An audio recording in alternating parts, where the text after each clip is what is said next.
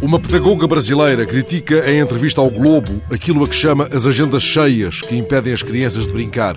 Agendas cheias de compromissos, explica ela. Muitas vezes, até as atividades lúdicas são um compromisso, uma meta a ser cumprida, com uma ânsia por um resultado.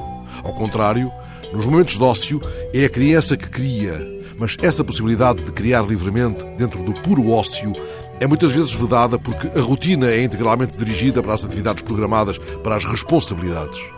Entretanto, no jornal Zero Hora, há uma chamada de atenção para as crianças cujas vidas estão cada vez mais conectadas, as crianças já designadas por alguns especialistas como nativos digitais.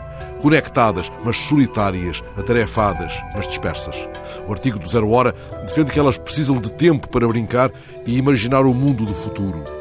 Proponho que vos demoreis na primeira frase do artigo do Zero Hora. No princípio havia a brincadeira. Antes da invenção da infância, já era assim que nossos ancestrais tateavam o mundo. Ora, chegado ao fim da frase, colho da árvore um verso de Manuel de Barros. No quintal, a gente gostava de brincar com as palavras mais do que de bicicleta, principalmente porque ninguém possuía bicicleta.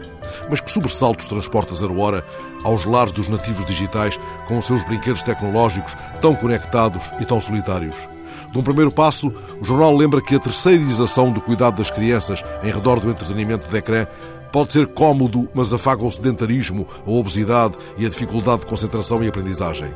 O educador Paulo Sérgio Focchi sublinha a existência de uma ligação muito forte entre a obesidade das crianças e a exposição à publicidade infantil. Ele defende que é urgente desvincular personagens queridos das crianças de alimentos que os possam prejudicar e aponta uma outra consequência de ordem emocional dessa continuada exposição. Ela ajuda a construir uma criança preenchida da ausência com coisas que a paralisam. O jornal Zero Hora reconduz-nos, entretanto, ao relatório sobre educação elaborado pelo Fórum Económico Mundial, o qual coloca na primeira linha das prioridades a aprendizagem com base na brincadeira. O educador Paulo Sérgio Focchi conta ainda uma história curiosa.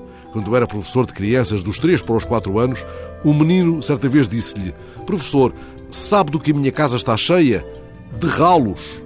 De ratos? perguntou o professor. Não, ralos, respondeu o miúdo. Uma coisa em que tudo entra e desaparece para sempre. Focke considera que o seu papel de professor o impeliu não a desvendar o ralo, mas a ajudar o aluno a ter novas perguntas. Ele diz deste modo: nova poesia para isso tudo.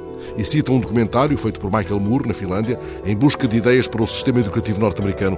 O realizador, confrontado com a ausência de trabalhos de casa para as crianças, perguntou a uma professora o que farão elas com o tempo livre? Subirão às árvores?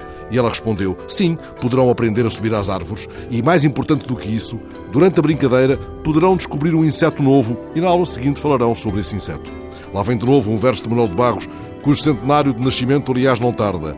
Outro dia, a gente destapamos a cabeça do Cipriano. Lá dentro só tinha árvore, árvore, árvore. Por alguma razão, esse menino de há um século, esse menino cuja infância encheu um século, cresceu brincando no chão entre formigas.